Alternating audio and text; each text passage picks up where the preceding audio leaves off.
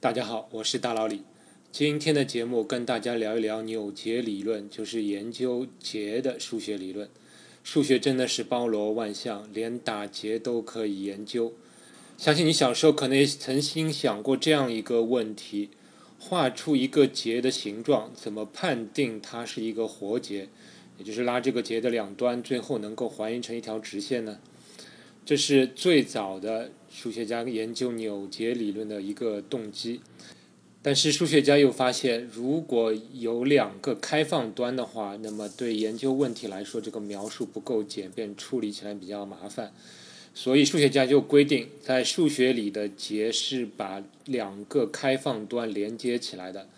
这样，数学里的结其实就是一条封闭的绳环，在三维空间里缠绕构成的一个空间多边形。具体多少条边是无所谓的，反正就是这么一个绳环构成的空间多边形，这是数学里结的一个定义。啊，那么我先给大家一些结的例子吧，因为有很多扭结的形状是很漂亮的，所以有很多公司的 logo 商标就是采用扭结的图形。比如中国联通的 logo 就是取自于一个中国结的形状。当然，它也是一个很标准的数学中的扭结。还有一个例子是香港的亚洲电视台在二零一零年前的它的一个 logo，它就是一个标准的三叶结。那这两个结的图形我都放在了这期节目的介绍里，请大家现在看一下。等一会儿我会用它们来作为例子来说明一些问题。那么现在你可以想象得到，如果一个绳环它能够在三维空间中构成的最简单的形状，当然就是一个圆环了，就当中没有任何其他的穿插了。这就是数学里最简单的一种结，这种形状英文被称为 n knot，中文就被翻译成平凡结，反正就是一个圆环。但是显然的是，并不是所有的结最后都能还原成一个圆环。所以就出现这样一个问题：给定一个结的图形，怎么判定它是不是平凡结？或者有一个更一般化的问题：给定两个结，怎么判定它们其实是同一种？也就是说，有一个结可以最后变换成另外一个结的形状，在你不打断、切断这个结的情况下。当然，对简单的结你可以去目测了，但是对很复杂的形状，这个目测就太困难了。所以，数学家希望能找到一个合适的方法去研究扭结，使得这个问题能变得一点简单一点。但这里有一个难点，就是对一个扭结来说，它可以千变万化，它的形状可以随非常随意的进行变化。但是我们又需要忽略绝大多数的变化，而只关注我们需要关注的那部分的特性。所以，在这个问题中，数学家要寻找的是。一个不变量，也就是变化中的对象的某个不改变的属性。就像如果我们在生活中如果见到一个十几二十年没有见到的朋友，也许他的外貌发生了很大的变化，但是你可能会发现他的声音、神态和举止没有变化。那么这些属性就是不变量，它可以帮我们识别一个人。那么对扭结也是一样，就是我们要发现它的不变量，这些不变量能够帮我们来识别一个扭结。那最早高斯曾经想出了一个办法，可以把一个结用数字字符串的形式表示出来。也就是说，当别人看到这串数字之后，它可以还原出你当初生成这串字符串的这样一个扭结。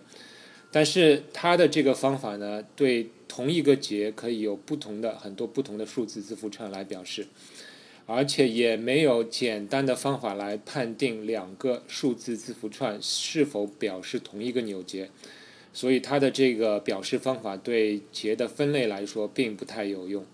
当然，它的方法其实是很简单的了，所以你有兴趣，你也可以自己脑子里想看，如果。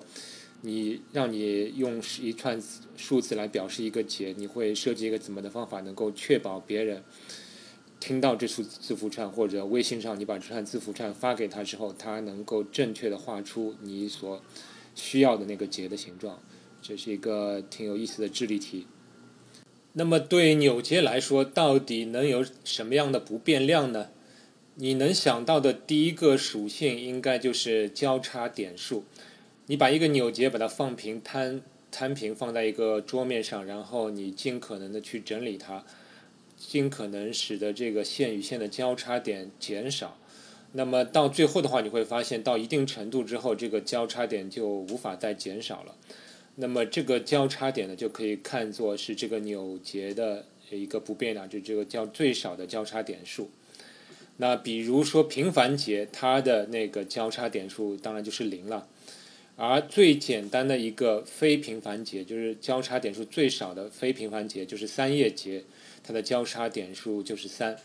那么显然的话，如果是交叉点数一或二的节，那肯定都能够还原成平凡节。你可以在脑子里想象一下。但是很可惜的是，交叉点数并不是一个很有用的扭结不变量。这里面有两个原因。第一个原因是这样，就是给定一个结的形状，如何判定这个结的形状里的这个交叉点数已经不能再减少了，也就是说不能再简化了，这是没有一个确切的方法的，没有一个确切的判定方法。比如你去看一下联通的那个 logo，联通的这个 logo 图形上，现一共有九个交叉点，但其中有五个交叉点，其实它并没有确切的画出。这两根交叉的线到底是谁上谁下了？但是你现在可以看到，这个 logo 最左面和右边的那两个交叉点显然是可以去掉的，也就是那两个圈可以去掉。那我现在问你，如果允许你随意安排剩下的三个未确定的交叉点的上下关系，那么这个联通的 logo 能够还原成一个平凡节吗？那么你可以稍微观察一下。嗯，也许花不了多久，你就能得出答案了。其实，如是可以的，就是说，如果你正确的安排了那三个交叉点的那个上下关系的话，那肯定能够还原成一个圆环。但是如果我反过来问，就是说，联通的 logo 如果这三是否存在某一种这个交叉点的安排，使得最后这个 logo 不能还原成一个圆环呢？并且，如果它不能还原成圆环，它的最少的交叉点又应该是多少？你就会发现这个问题就一下子非常复杂了。你想稍微想一下，这个三个交叉点的上下关系就有二的三次方有八种组合，那你每一种都要考虑一遍，那是相当麻烦的。你每一种到底它的最终的简化的结果是什么样子，其实在脑子里是很难想象出来的。那我们就更不用说更复杂的结了。所以，因为不能简便的判定一个结的最少的交叉点数。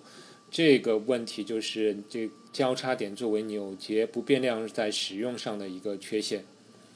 还有一个缺陷是在相同的交叉点数之下存在很多不同的扭结，而且显然的是，就是交叉点越多，那不同的扭结也越多。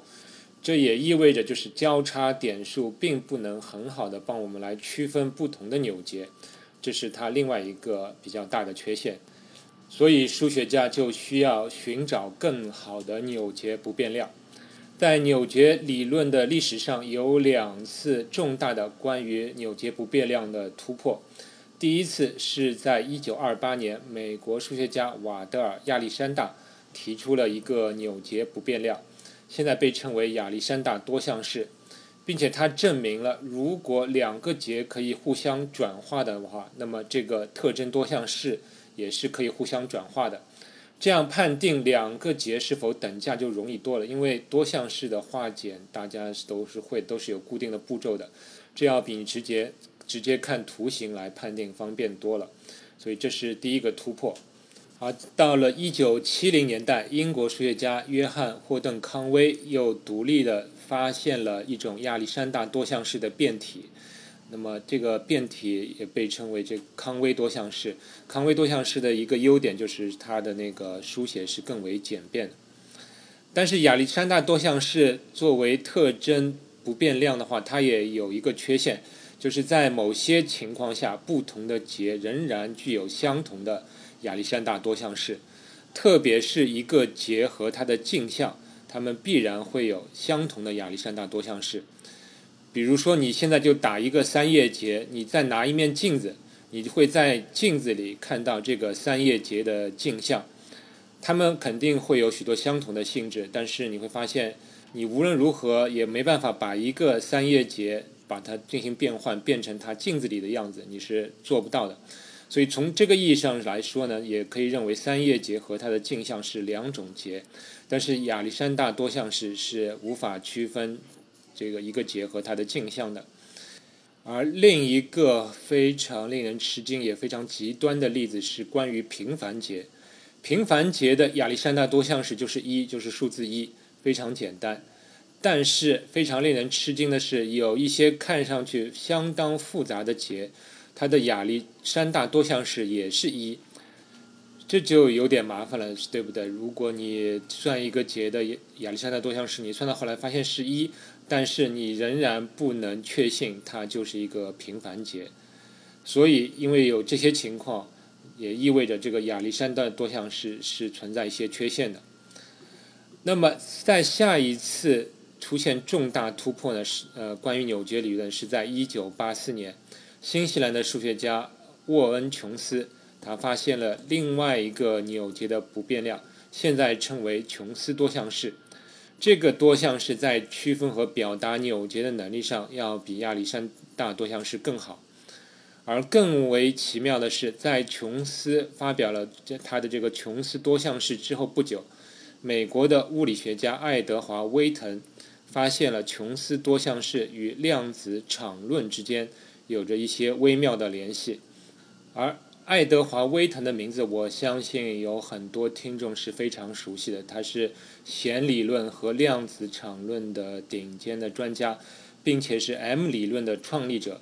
而 M 理论是目前在物理学中比较有希望的这个大统一理论。而爱德华·威腾发现琼斯多项式可以运用到量子场论里。而这个发现是如此让人有遐想连篇，因为难道意味着这个宇宙的微观结构中存在一些扭结呢？是不是这样的？不管怎样，琼斯和威腾的发现是如此的重要，使得二人双双在一九九零年获得了数学界的最高荣誉之一——菲尔兹奖。而这个菲尔兹奖有两个不寻常之处，一个是。威腾是目前仅有的以物理学家身份获得菲尔兹奖的人，就是威腾。我们现在公认他是应该是物理学家吧，但是他却获得了数学界的最高荣誉——菲尔兹奖，这是到目前来说是仅此一人。而琼斯则被认为是以最短的论文获得菲尔兹奖的，因为琼斯的关于琼斯多项式的论文一共也就八页。但其中有四页是一些纽结多项式的数据表格和引用之类，而论文的实际内容也就四页，所以仅凭四页的论文就获得菲尔兹奖，这也是绝无仅有的一个例子。那么，以上我们简单聊了纽结的两种多项式表示，也就是亚历山大多项式和琼斯多项式。下面我们再聊一聊纽结的另外一种有趣的性质，就是纽结的分解和加法。我们在这里呢，我们需要先定义什么是结的加法，或者叫结的组合。其实你可以想象，结的加法就是设法把两个结连接在一起。但是结连接起来的方法有很多种，所以我们需要稍微精确的定义来避免产生歧义。在数学中，两个结的加法大概是这样定义的：就是把两个结尽量摊平放在桌面上，互相不能重合，然后在两个结之间找两个比较靠近的部分，那么各剪一刀，那一共就会得到四个开放端嘛。然后把上面的两个开放端连接在一起，下面的两个开放端连接在一起。我们要求这开放端连接在一起时候，这连接在一起的这两条新的连接线是不能互相交叉的。就用这个方法，你就得到了一个新的扭结。那么以上这个操作就被称为结的加法。这个操作或者叫结的定义加法定义，马上会带来的一个问题就是，两个结的加法结果是否是唯一的？因为我上面只说了任取两个靠近的部分，把它们剪开，然后再连接起来。那么，是不是同样的两个结，如果我取不同的部分连接，得到的结果，得到的结是否有可能是不同的结呢？在定义里直接看是看不出来的。但是还好有数学家证明了，在严格的定义下，那么这种加法的结果是唯一的。那么也就意味着这个加法的定义其实呃是比较优良的，因为我们能够确保这个加法的定义是唯一的，不会有多个结果。那结的加法有了，那么它的逆操作当然就叫做结的分解。有了结的组合加法和分解操作后，一下子就可以考虑很多有意思的问题，比如结的加法有没有交换率和结合律呢？答案是肯定的，这交换力和结合力都是成立的。你自己可以做一些实验来验证。还有一个显然的结论，就是一个结加上平凡结所得结果是其本身。那么，是否存在两个或多个非平凡结，它们相加之后会变为平凡结呢？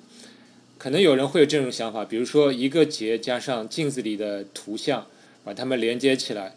那么两者相加之后，就会产生某种抵消的结果。抵消完之后，这个结就变成一个圆环了，是不是有这种可能呢？答案稍有意外，不行。这个结论是一九四九年数学家舒伯特证明的。它证明了任何一个非平凡的结，无论你再给它加上怎样的结，你也没办法对它进行抵消，让它最后变成一个环。那么我最后再说两个有关结的加法的有趣的例子。前面说了，三叶结是最简单的非平凡结。那么我们来看看三叶结加三叶结所得的图形是什么呢？这里非常推荐各位找一根绳子，实际来做做实验了。那我可以告诉你答案：这个三叶结加上三叶结，就是加上它自身所得的图形，被称为 Granny Knot。就是直译为老奶奶结，而三叶结加上三叶结的镜像所得的结，英文称为 square knot，中文叫平结。这个平结，我想知道的人应该更多啊，因为这是一生活中非常实用的一种捆扎方式，而急救时也经常用平结来固定绷带。而这个老奶奶结和平结呢，也是攀岩运动中非常实用的两种结的类型。我在做这期节目的时候，我去搜索了一下 Granny Knot 和 Square Square Knot，我发现出来的很多结果其实是关于攀岩了，这也是非常有意思的。就是可能有一半的页面是关于数学的，但有一半的页面其实是关于教你如何打结的。我相信听众中玩攀岩的或者是海员的听众，应该对这个老奶奶结和平结应该是非常熟悉了。那么我们再看看结的分解，这里面还有一些非常有意思的问题。之前说了，结的分解就是这个加法的逆运算，显然会存在这样一些结，我们对它没法分解了。如果你要对它继续分解的话，你只能分解出平凡结，比如说就是这个三叶结吧，它显然是没办法分解了。你没办法把三叶结找出另外两种呃非平凡结相加，能够得到三叶结的。那么，对这种没办法继续分解的结，我们给它起了个名字。也许你能够猜到它的名字，它就叫素结，素数的素。所以在这里呢，我们可以把结想象成一个个的整数，把平凡结想象成数字一。那么结的分解，我们把它想象成质因数的分解。那么素结其实就像质数了，所以我们就把它命名为素结。这里就马上带来一个有意思的问题：在结的世界中有唯一因子分解定理吗？也就是说，当一个结不是素结，而是一个合结的时候，我们把合结分解为若干素结的相加，那么这个分解结果是唯一的吗？答案是肯定的，而是在一九四九年，还是数学家舒伯特证明了合结的分解结果是唯一的。那么有没有一个办法快速的判定一个结是否为素结呢？呃，这个答案非常有意思啊，就如同质因数的分解，我们到现在是没有一个简单的方法或者快捷的判定方法判定一个结是否为素结。所以给定一个结，如何对其进行这个快速的素结分解，到目前来说仍然是一个没有解决的问题。甚至于有人根据这个节的属性，在考虑我们能够设计一种非对称的加密算法。就好比我们有一个基于这个大因数不能快速分解而产生的 RSA 算法一样。因为这个节我们没办法进行快速的分解，所以有人也考虑是否能够根据节的这个属性，也能够构造出一个加密非对称的加密体系。那么好了，以上就是我给大家介绍的扭结理论的一些入门知识，主要讲了两个扭结不变量，就是亚历山大多项式和琼斯多项式。而琼斯多项式还与物理中的这个量子场论有关系，甚至琼斯还因此获得了菲尔兹奖。这个是给人非常多的联想，就是这宇宙的难道微观结构中是否存在扭结的结构？那么后半段我讲了扭结的加法和分解操作，扭结在这方面的很多性质与整数的质因子分解操作很像。而扭结理论它的起因是非常简单的，就是研究的起原始动机是非常简单的，它就是来源于人们希望对结进行分类和整理。但是这个扭结理论所衍生出的话题确实是非常的多，甚至能够与物理学中的最前沿的理论联系起来，不得不让人叹为观止。那么今天节目就到这里。呃，补充一点就是，如果你希望看到一些扭结的具体的图像和这些多项式的表达式的话，请你订阅我的公众号。我的公众号就叫“大佬李聊数学”，我会稍后推送这篇音频的文稿。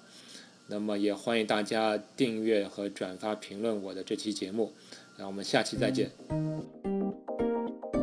科学声音。